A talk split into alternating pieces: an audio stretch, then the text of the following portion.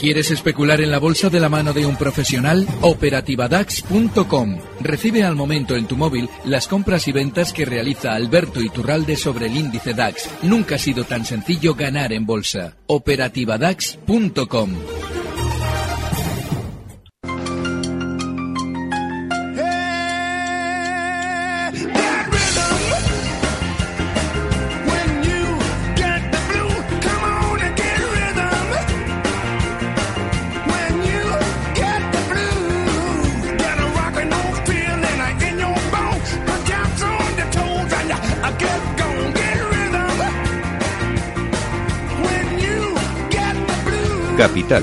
la Bolsa y la Vida.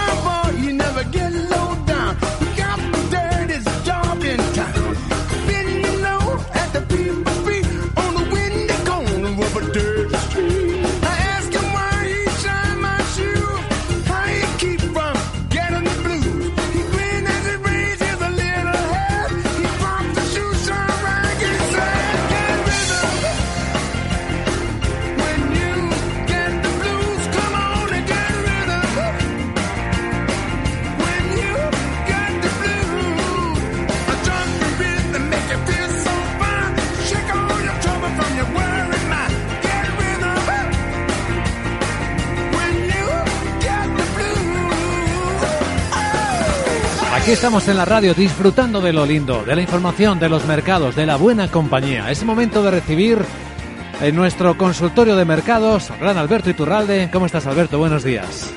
Muy buenos días, fenomenal. ¿Cómo hace por ahí por Bilbao? Oh, pues se ha estropeado ya. Llevamos tres días fantásticos y de nuevo nublado y con fresco, mucho fresco. Bueno, si sabes con quién, a quién acabo de saludar aquí en la emisora, es eh, una mujer vasca que admiro profundamente que me, me, enamora como canta, que se llama Ainhoa Arteta. La conoces, ¿verdad? Ah, no me extraña, no me extraña que te enamore. Joder. Está, va a estar este fin de semana en el programa Vivir Viajar con Nieves Herrero. Mañana a las 11 de la mañana me ha dicho que va a estar con Nieves contando pues sus pasiones viajeras y algo de su vida. Bueno, bueno, impresionante mujer, ¿eh? en todos los sentidos. Por cierto, viene con un Qué perrito precioso, se llama William, que también... Mira, voy a tuitear la foto para los que tengan curiosidad. Eh, para que conozcan no solo a, la, a, quien ya es bien conocida, que es Ainhoa, sino también a, a como dirían por ahí por el norte, ¿no? su perrín. Bueno, Alberto, hablemos de los mercados. ¿Cómo estamos después de estar aquí? Bueno, estamos, yo, yo eh, hemos vivido durante estas horas y se nos está pasando por alto uno de los mayores absurdos bursátiles de los últimos años. Y lo explico. Hasta ahora, eh, todas las medidas de Draghi eh, se recibían de una manera maravillosa por el mercado. Ayer cambiamos el pie, pero lo más absurdo de todo es que hay algo que se nos está pasando por alto y es que cuando una medida económica sobre una moneda tiene una repercusión X en la renta variable de esa zona influenciada por esa moneda, lógicamente tiene que realizar o tiene que o debe tener una influencia exactamente inversa en la zona de la renta variable de la otra moneda. Es decir, que si no sucede, como yo suelo repetir, que la bolsa está prescrita y lo único que hace Draghi y todos los comparsas de la economía es simplemente dar el pistoletazo de salida a los movimientos, si no es así, como yo lo creo, pues que alguien venga a explicarme cómo puede ser que Estados Unidos caiga exactamente igual que lo estamos haciendo en Europa. Es decir, así como lógicamente, si el mercado quiere interpretar negativamente las medidas de Draghi, pues lógicamente tendrán en Estados Unidos que decir, bueno, pues nuestro dólar se fortalece, luego nuestra bolsa sube. Así es que, ojo, porque lo que estamos viviendo en esa relación pública que se está realizando de las palabras de Draghi con respecto a la renta variable es absurdo. La bolsa cae porque tiene que caer y porque durante semanas nos han repartido títulos después de la subida que protagonizaron con aquello de los atentados, que llevábamos también dos semanas cayendo justo cuando nos sucede el atentado y en lugar de caer más, todo para arriba, es decir, que la bolsa anticipa hasta los atentados. De manera que mucho cuidado con interpretar y asociar momentos con eh, decisiones económicas que no tienen absolutamente nada que ver por dentro. A partir de ahí, nuestro IBEX todavía no se nos ha roto la vajilla. Estamos en una zona importante. Los 10.000 puntos, bueno, pues ahora quien especula en el corto plazo, lógicamente, siempre y cuando sea especialmente disciplinados a la hora de, aplicar stops, pues tenemos que entender que son zonas de soporte, nos la podemos jugar aquí, los 10.000, fíjate, estamos, ahora mismo en los 10.010, justo en el límite. Y bueno, si el IBEX ya nos cierra por debajo de los 10.000, lo normal es que efectivamente ya la vajilla se haya roto y nos toque muchas más caídas que no nos debe extrañar después de la velocidad de la caída de ayer. De manera que, ojo, especuladores de corto plazo, se puede entrar ahora mismo, pero si vemos una sesión de estas de las de caer más, y sobre todo si cerramos por debajo de los 10.000, como parece que podemos hacer, es para aplicar stops. Y a la hora de elegir valores, nuevo en nuestro minuto de hoy vamos a dar el disidente. Eh, el disidente. Bueno, a ver, que tenemos como siempre mucha gente esperando para preguntar a Alberto Iturralde. Empezamos en, en Madrid con José. ¿Qué tal, José? Buenos días. Buenos días. Adelante. Eh, me parece muy bien lo que ha dicho el señor Iturralde. Esto de la bolsa, pues es como el mundo de la política. bueno. nos quieren tomar por tontos porque nunca dicen la verdad. Es decir, en bolsa todo lo que sube está esforzado a bajar y siempre preparan cuando baja la bolsa algún atentado o alguna cosa de Draghi o cuando realmente el gráfico te está diciendo que tarde o temprano esto se va a dar un bajón tremendo. Mi pregunta es la siguiente, señor Iturralbe. Eh, yo estoy vendido, como sabe de, desde ayer. Entonces mi pregunta es, eh, el 10.860 si rompe por arriba, eh, sería bueno ponerse largo o esperar a ver si realmente hace un doble suelo en 10.481? Esa era mi pregunta. Muy bien, gracias José. Un saludo. Eh, realmente el problema que tenemos ahora mismo es que eh, de alguna forma todavía nadie nos ha explicado de una manera cierta por qué caemos. Ayer, según hablaba Draghi, esto se descolgaba a la baja. Pero necesitamos caer más ahora de manera inmediata para que de alguna manera haya rebotes de consideración. Entonces, sí es cierto que si estuviéramos fuera del mercado y no cortos, como comenta José que está, pues en esa zona 10.860 que él dice es una zona para abrir cortos. Pero yo desde luego todavía no veo en esa zona un punto claro para unos largos que vayan a tener mucho fundamento. Él especula en muy corto plazo y cuando el nerviosismo y la volatilidad han tomado el poder, como pasaba ayer, pues esos rangos tan estrechos que él maneja son dificilísimos. Así es que yo creo que la derecha sería esperar más bien esa caída que él citaba hasta el soporte en los 10.480, que son justo los mínimos del 16 de noviembre, y ahí sí se puede plantear uno cerrar cortos si los tiene abiertos y abrirlos si el rebote que estamos viendo ahora llegará hasta esa zona que él citaba, 10.860. Pero yo para los largos todavía no veo mucho margen. Muy bien. A ver, pregunta que nos llega por correo electrónico de eh, Sandra. Después del batacazo de ayer en la bolsa, ¿qué hago con Inditex y Viscofan? Compradas a 34.13 Inditex y a 57.95 Viscofan. ¿Vendo? Pregunta.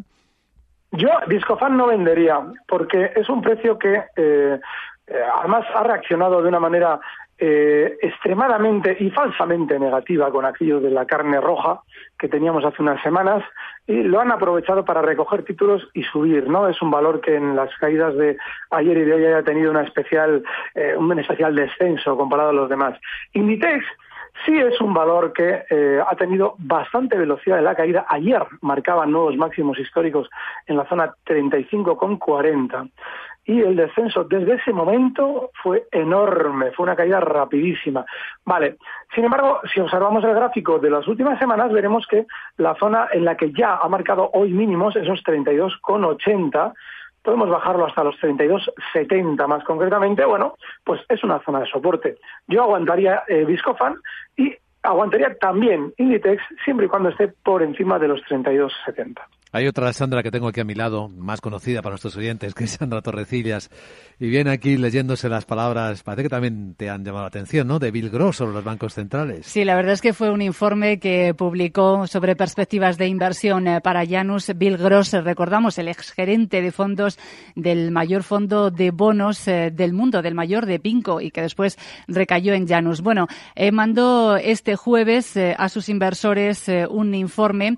Él, recordamos que nunca ocurrió ocultado su oposición, su disgusto con los estímulos de los bancos centrales y Bill Gross eh, los identificaba con unos casinos que imprimen dinero como si estuviesen fabricando una cantidad incontable de fichas que nunca tendrán que liquidar. Ayer, eh, después de la decisión del Banco Central Europeo, estuvimos hablando con José Luis Cava, analista independiente, y él compartía la opinión de Bill Gross. Vamos a escucharlo. Es decir, estáis jugando al casino, no tenéis ni idea, y estáis metiendo liquidez y liquidez y liquidez en el sistema, y esto no funciona, digas tú lo que digas. Hay que decirle a Draghi, si funcionara, no harías lo que has hecho. Y luego, en segundo lugar, yo lo que creo es que ha pasado que el mercado ya había descontado mucho. El, descontado, el mercado había descontado en exceso eh, todo este tipo de estímulo monetario. Entonces, como ya estaba muy, muy, muy, muy descontado, pues lo que ha pasado, mucha gente iba corto con el euro, iba largo con las acciones, y al ver que se ha quedado corto en el programa, pues toda esta gente lo que ha tenido que hacer es cancelar las posiciones cortas, cancelar las posiciones largas, y lo que están saliendo son estos especuladores de corto plazo bueno, lo que dice Bill Gross es que algún día el ciclo de retroalimentación negativa sobre la economía mundial va a detener el ascenso de los precios de acciones y de bonos y los inversores van a mirar a su alrededor como el coyote, dice, preguntándose cuánto más falta por caer. El coyote, recordamos que es un personaje de dibujos animados que trata sin éxito de cazar al correcaminos, un pájaro veloz, y se lastima y humilla por su ineptitud. Eh, Alberto, ¿qué opinas? Bueno, bueno. Hay un dato importantísimo que se nos ha olvidado y es que en la economía, como nos están continuamente haciendo llegar mil datos, mil opiniones, se nos olvida lo esencial. Y en los 70 sucedió lo esencial y es que el dinero dejó de tener subyacente de manera definitiva. Es decir, se abandonó el patrón oro y en el momento en el que ya no hay subyacente podemos emitir moneda teóricamente a voluntad.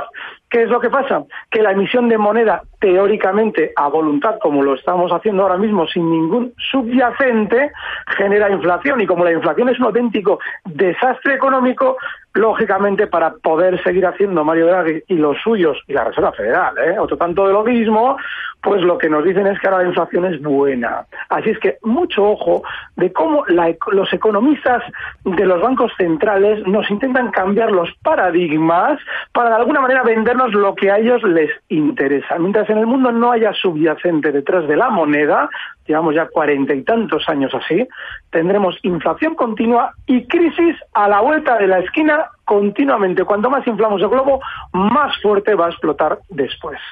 En esas declaraciones que escuchábamos de José Luis Cava explicaba por qué ayer los mercados reaccionaron con descensos tan bruscos. Vamos a escuchar ahora cuando hace esa equivalencia con lo que dijo Bill Gross sobre la actuación de los bancos centrales como casinos. Y ahora mismo los banqueros centrales están muy perdidos y están jugando al bingo. Pero no se lo digo yo, ¿eh? Pues lo sabe usted perfectamente, se lo ha dicho Bill Gross. yo, yo moderado, Bill Gross lo que jugando al casino, no sabéis lo que estáis haciendo, estáis haciendo unas apuestas locas. Y claro, Bill Gross, como yo le diría, digo, vamos a ver, ¿cómo puedes decir, Mario Draghi, que esto te funciona si lo que estás haciendo es doblar la apuesta? Bueno, pues ahí dejamos el tema ese. Loli de Granada escribe, Alberto dice, por favor, pregunte a Alberto si ahora hay alguna oportunidad en el DAX, largos o cortos, o si por el contrario hay que esperar a que baje la volatilidad. Hombre, eh, la, derecha sería esperar. El problema que hay es que eh, eso sería esperar seguramente muchos días, porque tiene, eso tiene toda la pinta de aguantar durante varias eh, sesiones con este nerviosismo. De manera que yo creo que la derecha es cortos. O sea, ahora mismo, independientemente de que si miramos el índice en la caída ha llegado rapidísimamente a una zona de soporte en esos 10.730, marcado por debajo, 20 puntos por debajo, pero esa zona es de soporte ahora mismo.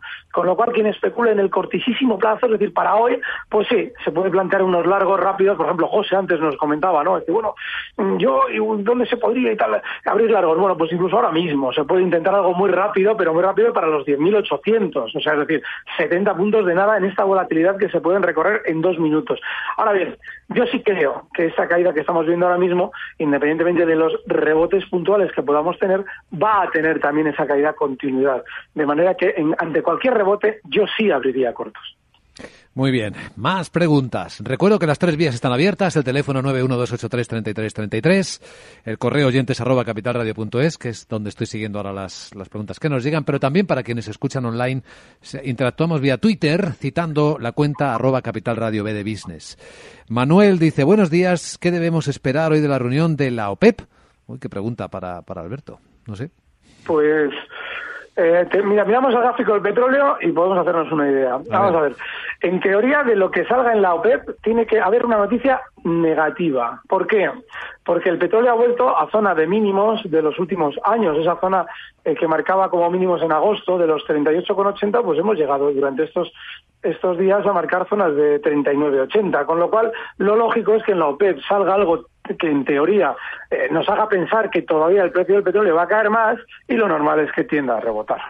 Muy bien. José Antonio dice, buenos días, ¿qué opinas sobre Daimler y BMW en el DAX?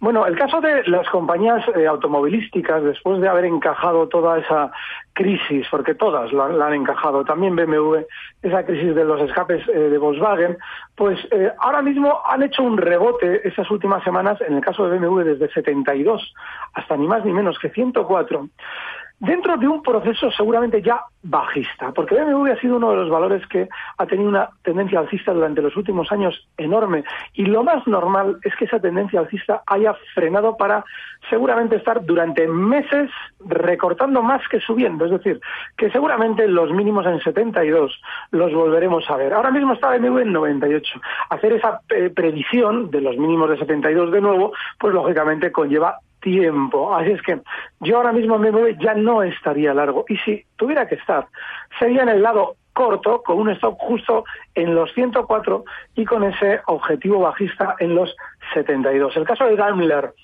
bueno, este es relativamente similar. La diferencia es que su tendencia alcista no ha sido tan pronunciada como la de BMW y de hecho ha frenado las subidas estos meses donde debía esa zona de máximos en los 95 ya lo fue también de máximos en el año 1998 con lo cual si también en el último rebote que hizo desde los 62 euros hasta los 85 ha frenado ya para girarse a la baja durante la sesión de ayer pues tampoco hay que estar en Daimler y sobre todo, pues quizás el lado corto, si tenemos que estar, y el stop en 85. Muy bien, Alberto Turralde en Capital Radio en directo. Seguimos en un instante. Capital, la bolsa y la vida.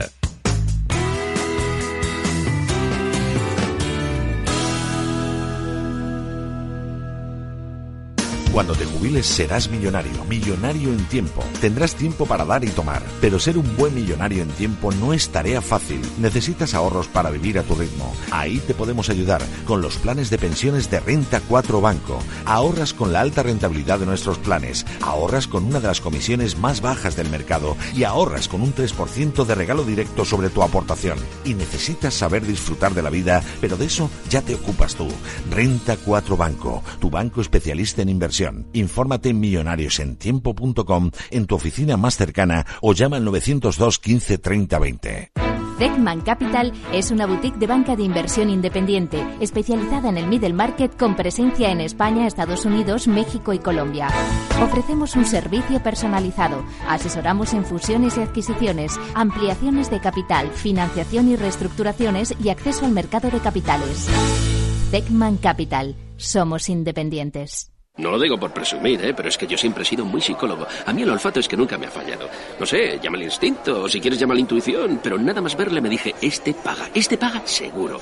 Yo es que para estas cosas soy... En los negocios no hay intuiciones que valgan, solo hay bases de datos, experiencia y profesionalidad. En E-Informa tenemos toda la información que necesita para que pueda hacer un negocio seguro. Para más información, einforma.com.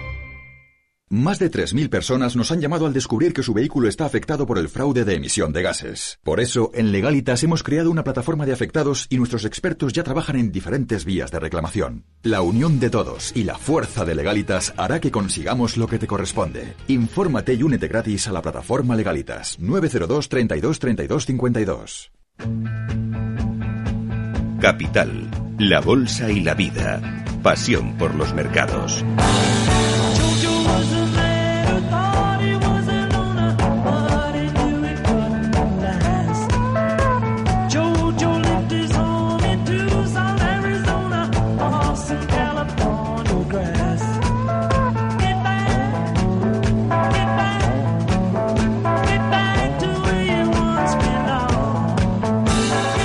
Estamos en Capital Radio, disfrutando de la mañana del viernes de los mercados, viendo cómo algunos están mejor que otros. AXA, el asegurador en particular, Sandra, ahí entre los que más suben de Europa, ¿no? En este instante. Sí, es, ha comenzado la mañana como la mejor y vaya que se lo está haciendo porque está subiendo ya cerca de un 5% ahora mismo la aseguradora, la aseguradora francesa. Está en 25,66 euros eh, por acción. ¿Y qué ha sucedido aquí? Pues ayer tuvo una reunión con inversores en Londres y eh, lo que va a hacer AXA es subir el dividendo y eso rápidamente se cotiza con subidas. Dice que tienen unos sólidos ratios de, capital, elevó el ratio de payout, ese porcentaje que se, que se dedica de beneficios al dividendo, hasta un rango que dio entre el 45 y el 55%, actualmente lo tiene entre el 40 y el 50 y dice que espera que cuando entren en vigor ya en enero las nuevas normas de solvencia van a tener unos 500 millones de euros adicionales anuales en cash flow procedentes sobre todo de su unidad de vida. ¿Cómo ves a AXA, Alberto Iturralde? Pues eh, es muy sencillo. AXA viene subiendo durante los últimos meses desde 20,30 hasta los 25,55 donde cotiza ahora. Una vez que ya han realizado esa subida del 20%, 20-25%, pues lógicamente nos dan unas noticias maravillosas. Eso significa que es un valor maravilloso para ponernos bajistas, porque lo que están haciendo es colocar títulos desde el núcleo duro, dando información positiva a aquella forma que hacía Bengoa también, de reunión con analistas, para decirnos que el valor estaba fenomenal en 2,20. Bueno, pues nada, AXA nos lo hace en 25,58. No tiene pinta de ser tan vertical a la baja como Bengoa, pero sí una maravillosa oportunidad para ponernos bajistas y desconfiar de quien más interesado está en ganar dinero con el valor, que es el núcleo duro de AXA. Dayan escribe, dice, hola, ¿cómo ve Repsol para las próximas semanas? Tengo de media 12.60 y luego dice que también está en Abengoa a 1.26, pero supongo que este último mejor ni hablar.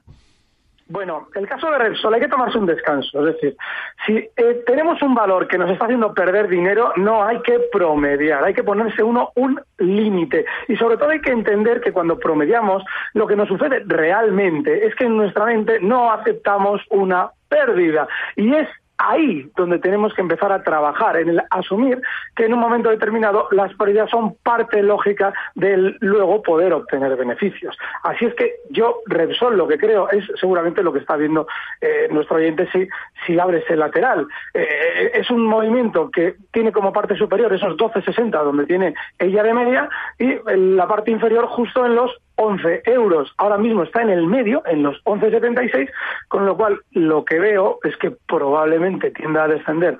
Eh, bueno, de manera puntual no, de manera puntual seguramente pueda rebotar desde los 11,76 hasta los 11,94, pero lo lógico es que después tienda a descender hasta la zona 11 donde hará soporte y hay que ponerse un límite. El caso de Abengoa, esta no tiene límite, porque este precio, lo más normal es que así como, bueno, nuestro oyente sí las tenía ya, pero lo lógico es que se ponga de moda para todo el mundo. Y hay que entender que por encima de la zona 0,80 es donde el cuidador de Abengoa, es decir, el núcleo duro de Abengoa, ha colocado su última eh, tacada de títulos, ampliación incluida.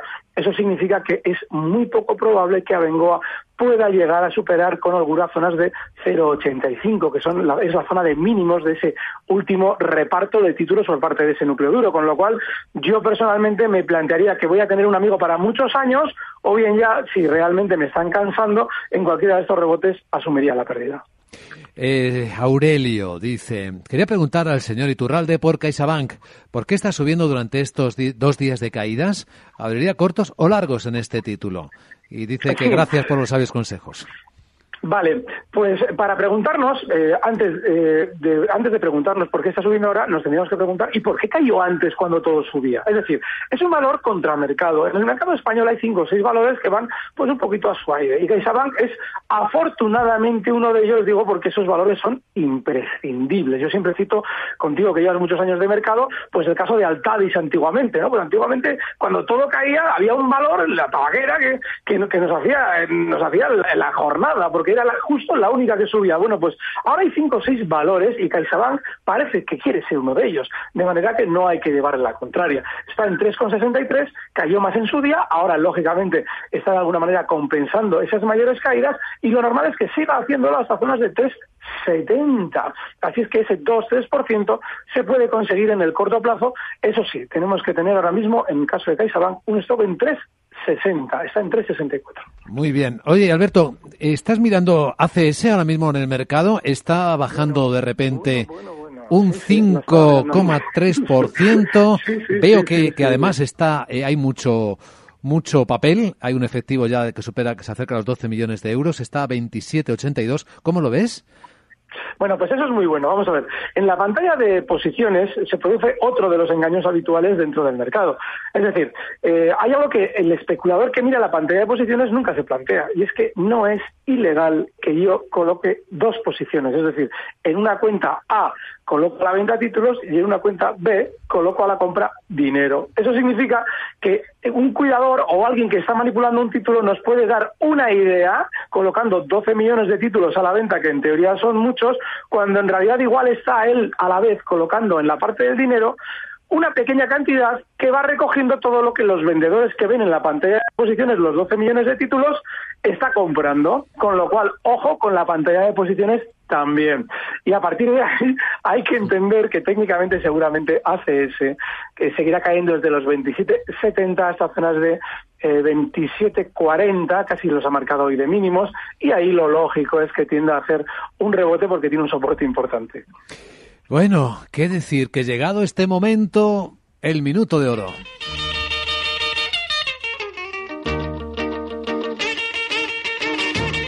Veamos ese disidente, veamos cuál es la selección de Alberto Iturralde para este momento de mercado. Adelante con ella. Bueno, además de la que hemos citado antes de CaixaBank, con motivo del comentario de nuestro oyente, hay otro valor que es logista. Y es que siempre explico que cuando al resto del mercado le toque caer, logista lo hará mucho mejor, porque es otro de esos valores disidentes, al igual que CaixaBank durante estos días, y logista lo es de por vida. Y eso es lo que le ha hecho caer mucho menos que los demás e incluso hoy casi llegar a la zona de cierre de ayer, en esos 18,68. Así es que si queremos una operación ahora en el mercado con ciertas, ciertas probabilidades de salir bien, logista en 18,67, cotizando ahora mismo el stop en 18,50 y el objetivo alcista en el corto plazo en los 19 euros. Así fue un viernes más eh, esta radio en directo con Alberto Iturralde, responsable de díasdebolsa.com y analista independiente. Como da fe, cada vez que habla por la radio. Gracias Alberto, feliz viernes, feliz fin de semana. Un fuerte abrazo. Recibe al momento las operaciones de Alberto Iturralde vía SMS en tu móvil. Operativa DAX.com.